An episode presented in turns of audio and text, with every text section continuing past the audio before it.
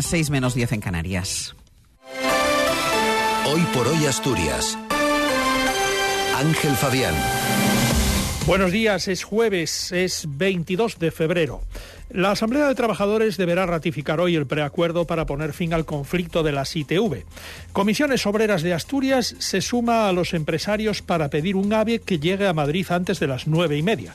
La Guardia Civil busca a un hombre que ayer atracó a punta de pistola un supermercado en Grado. Tenemos además esta mañana algunos claros y temperaturas de 11 grados en Oviedo, Gijón, Avilés y Mieres.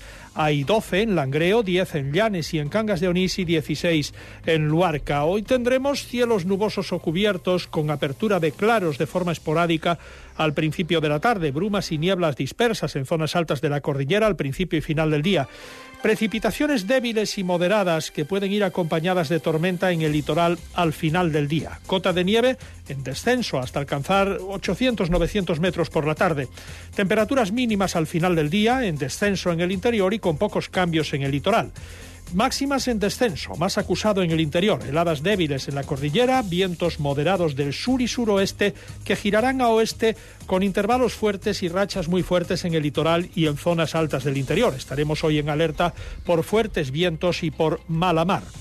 Mañana tendremos lluvias débiles a moderadas, localmente fuertes, con descenso de temperaturas. Estaremos en alerta por nieve a partir de 700 metros. El sábado no se prevén cambios, así que será también bastante crudo. Mejorará algo el domingo con lluvias, pero menos intensas y con ascenso de temperatura. Martín Valle nos acompaña en la técnica. Son las 7 menos 8 minutos de la mañana. A las siete y media de la tarde se firmó ayer en el SASEC el preacuerdo llamado a poner fin al conflicto que mantiene colapsadas las estaciones de ITV.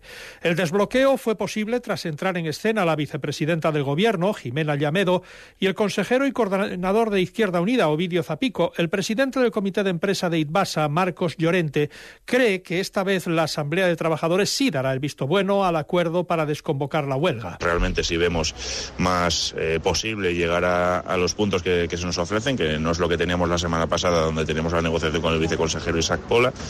Y bueno, ahora nosotros el siguiente paso va a ser mañana llevarlo a ratificación en, en Asamblea de Trabajadores, en cada uno de los centros de trabajo.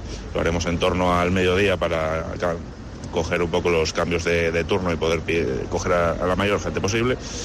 Y, y bueno, en función de, la respuesta de la plantilla, pues así lo haremos llegar eh, y si la gente acepta el planteamiento, pues evidentemente hará una desconvocatoria de huelga. El ministro de Cultura, Ernest Urtasun, aseguró ayer que su departamento trabaja para que el asturiano, como lengua con reconocimiento estatutario, sea tenido en cuenta. Ha sido su respuesta, aunque sin mayor concreción, al ser preguntado por su postura sobre una posible oficialidad de la lengua. También se enmarca en una voluntad, a través de las ayudas que hacemos, de que, de que el asturiano sea tenido en cuenta. Y en, ese sentido trabajamos. La, el presidente de Asturias lo sabe y el conjunto de, de ciudadanos y ciudadanas de Asturias, que es del Ministerio de Cultura, vamos a defender las lenguas cooficiales, pero también las que tienen reconocimiento estatutario. Urtasun comenzó ayer en Mieres una visita de dos días a Asturias que inició en las instalaciones del Pozo Santa Bárbara de Turón. El ministro aprovechó para anunciar una inversión de más de un millón para continuar el proceso de recuperación de las antiguas instalaciones hulleras reconvertidas en centro cultural innovador. En el ejercicio presupuestario de este año y en el siguiente vamos a tener presupuestados más de un millón cien mil euros para seguir eh, con las actuaciones que, que, el Instituto de Patrimonio Cultural tiene que realizar aquí para la recuperación de este espacio. Urtasun presidirá hoy en el Niemeyer de Avilés la reunión del Pleno de la Conferencia Sectorial de Cultura. El presidente del Principado, Adrián Barbón, defiende en la Junta General la necesidad de ajustar el sistema sanitario público asturiano a la nueva realidad. Así contestó a una pregunta del Partido Popular en el Pleno celebrado ayer, en el que el portavoz del Grupo Popular, Álvaro Queipo, le acusaba de plantear la modificación del mapa sanitario con esa reducción de ocho a tres áreas sanitarias sin diálogo social ni político. Esto no lo mencionaron en su campaña electoral, no iba en su programa. ¿Por qué lo plantean ahora? Cuando se lleva adelante y los ciudadanos vean que mejora la asistencia sanitaria, usted va a quedar descolgado. Porque usted sabe, como yo, que hay reputados militantes del Partido Popular que conocen de verdad la sanidad pública y antiguos militantes del Partido Popular que ahora no pueden militar, que conocen bien la sanidad pública, que apoyan la modificación y un nuevo mapa sanitario. Comisiones Obreras se suma a las demandas de los empresarios asturianos de disponer de un AVE que llegue a Madrid antes de las nueve y media de la mañana. El responsable de la sección sindical de Comisiones Obreras de Asturias en Adif y Renfe, José Alberto Flecha, ha desmontado la explicación dada por el ministro de Transportes, Óscar Puente, en su visita de la semana pasada, que argumentó que el mantenimiento nocturno impedía adelantar el horario actual del tren más madrugador. El tiempo que se establece nocturno para hacer las reparaciones, el mantenimiento de, de toda la infraestructura, en la variante de Pajares terminan en torno de las 5 o 5 y media, como muy tarde. Por lo tanto, puede salir perfectamente, incluso eh, poniéndonos en un extremo, a las 5 y media de la madrugada. Puede salir a las 6, tranquilamente, evidentemente. Parece obvio recuperar un horario que había cuando circulaba el expreso Costa Verde, el nocturno, el que llevaba coches, camas y literas, que permitía estar en Madrid-San Martín a las 8 de la mañana. El entorno que se está diciendo de las 9 o 9 y media de la mañana parece lógico.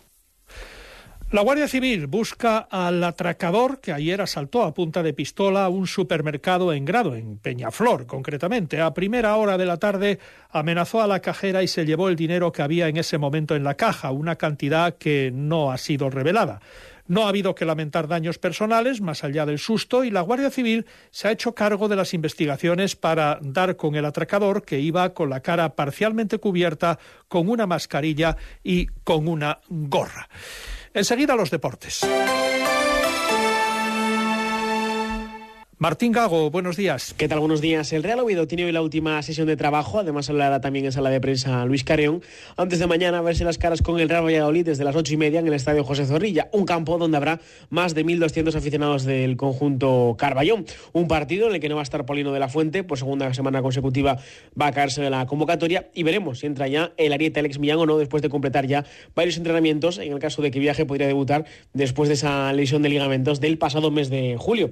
En el caso del Sporting hay que destacar que el conjunto rojiblanco trabaja con esa incorporación parcial ya de Víctor eh, Campuzano. No parece que vaya a estar disponible para ese próximo compromiso frente al Burgos, donde sí que podría estar en principio el eh, delantero Mario González. Además, también hay que destacar en cuanto al deporte asturiano que hoy Fernando Alonso vuelve a subirse a ese AMR 24. Ayer hizo 77 vueltas al circuito de Bahrein, acabó ya entre la jornada matinal y la vespertina siendo el octavo mejor tiempo. Hoy, como decimos, segunda jornada de test, la penúltima para el piloto asturiano antes ya de ese debut en la temporada. Pues es lo que hay en este jueves 22 de febrero. Se lo estamos contando en la SER, nuestro primer contacto con la actualidad asturiana en esta edición de Hoy por Hoy. son ahora las 7 eh, menos 2 minutos de la mañana.